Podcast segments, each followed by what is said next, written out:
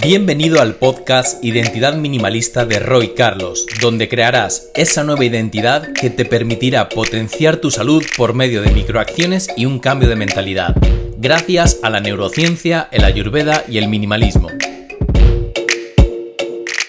Para poder cambiar tienes que cambiar tu identidad, ¿vale?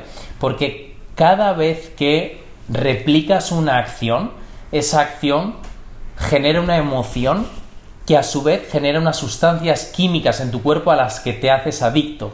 Entonces es por eso que el cerebro demanda esas sustancias químicas para que se produzca esa emoción y esa emoción viene provocada por una misma acción. ¿Por qué cuento esto? Porque cada vez que te faltas al respeto nutriéndote mal, cada vez que dices el lunes empiezo en el gimnasio y no lo haces. Cada vez que te prometes mm, meditar en las mañanas o dar un paseo en la naturaleza y no lo haces, estás atentando contra tu voluntad, contra tu autoestima. Es decir, hay una falta de amor propio. Entonces yo creo que lo más importante es empezar a trabajar sobre el amor propio, pero sobre todo con el objetivo del cambio de identidad.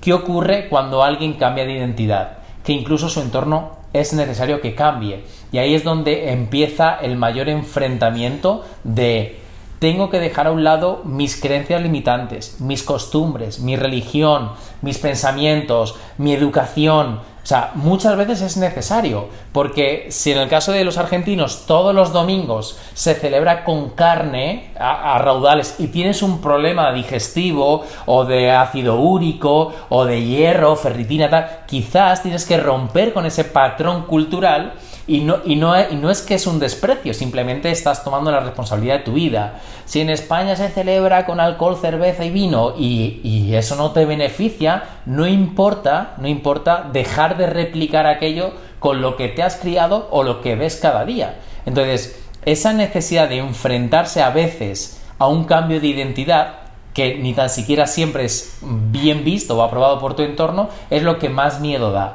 Yo creo que la mayor excusa es el miedo y la responsabilidad, como decía Ro, a enfrentarme a ese cambio de identidad que es necesario para incorporar nuevos hábitos en tu vida y llevar un estilo de vida diferente al que hasta ahora estabas haciendo y no te ha traído beneficios. Y que somos muy primitivos, nos encanta vivir en ese cerebro reptiliano que, que nos ayuda solamente a sobrevivir y todo esto nos saca, nos hace trabajar y gastar mucha energía de, nuestra, de nuestro cerebro. Entonces activa el córtex, que es el cerebro racional, y esto hace que, que bueno, que tengamos que replantearnos tantas cosas que, que muchas veces, ay no, qué pereza, lo dejo en el camino. De nuevo recurro al minimalismo y a la microacción.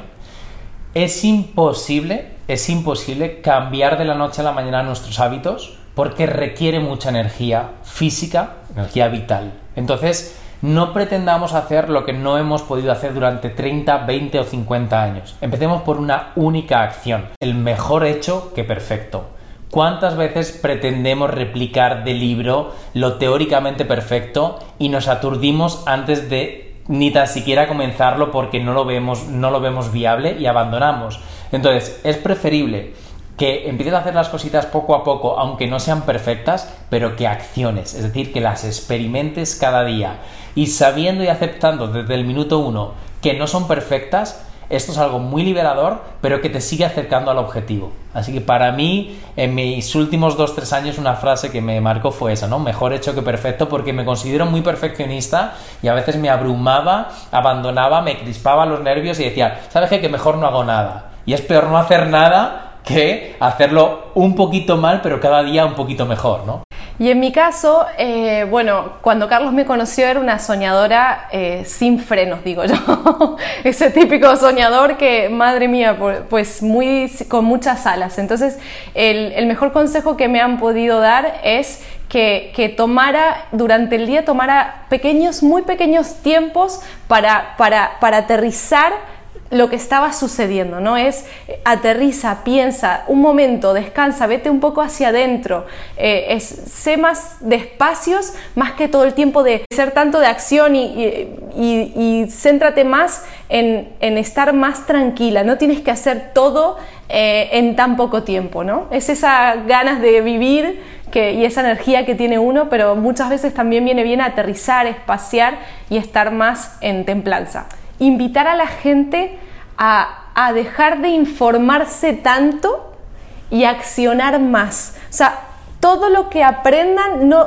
que lo lleven a la práctica, que, esta charla, si hoy escuchan esta charla, pues mínimo que apliquen dos cosas esta semana, que no lo dejen ir porque estamos muy acostumbrados a, a adquirir información constantemente y no somos capaces de asimilarla o de accionarla. Entonces, mi invitación es a pónganse en modo doers y, y, a, experimentar los beneficios, porque si no, de esta forma solamente van a abrir su mente, pero no van a tener los beneficios. No se crean nada de lo que lean, de lo que les contemos en este live, es todo mentira, pero pónganlo en práctica. Y así van a poder tener una perspectiva diferente y la capacidad de opinar. ¿Cuántas veces no hemos llevado a la práctica algo y damos opiniones, juicios, esto es verdad, esto es mentira, esto es una tontería? Yo creo que de nuevo lo que decía Roel, poder experimentar te da una neuroplasticidad, es decir, hace que tu cerebro fisiológicamente hablando cambie. Al cambiar las conexiones neuronales te está dando la oportunidad de elegir nuevos rumbos en tu vida. Frente a que si estás en estático, es decir, mm, en la zona de confort, con los brazos cruzados, te estás perdiendo de esa posibilidad. Entonces cada quien va a encontrar su camino, pero para poder encontrarlo tienen que llevarlo a la práctica, no acumular información, sino empezar a seleccionar aquello que resuene más y experimentarlo desde mañana, aun sean tres minutos al día pasen a la acción y yo creo que es el mayor consejo desde la humildad que les podríamos dar. El libro de Emilio Carrillo que se llama Conciencia y me parece un libro que no es como es como él.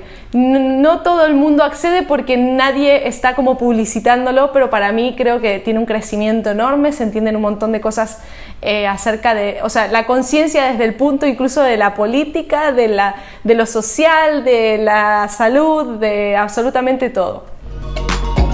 Hasta aquí llegó la charla de hoy. No olvides suscribirte a este podcast si quieres seguir aprendiendo y creciendo junto a nosotros a través de esta comunidad minimalista.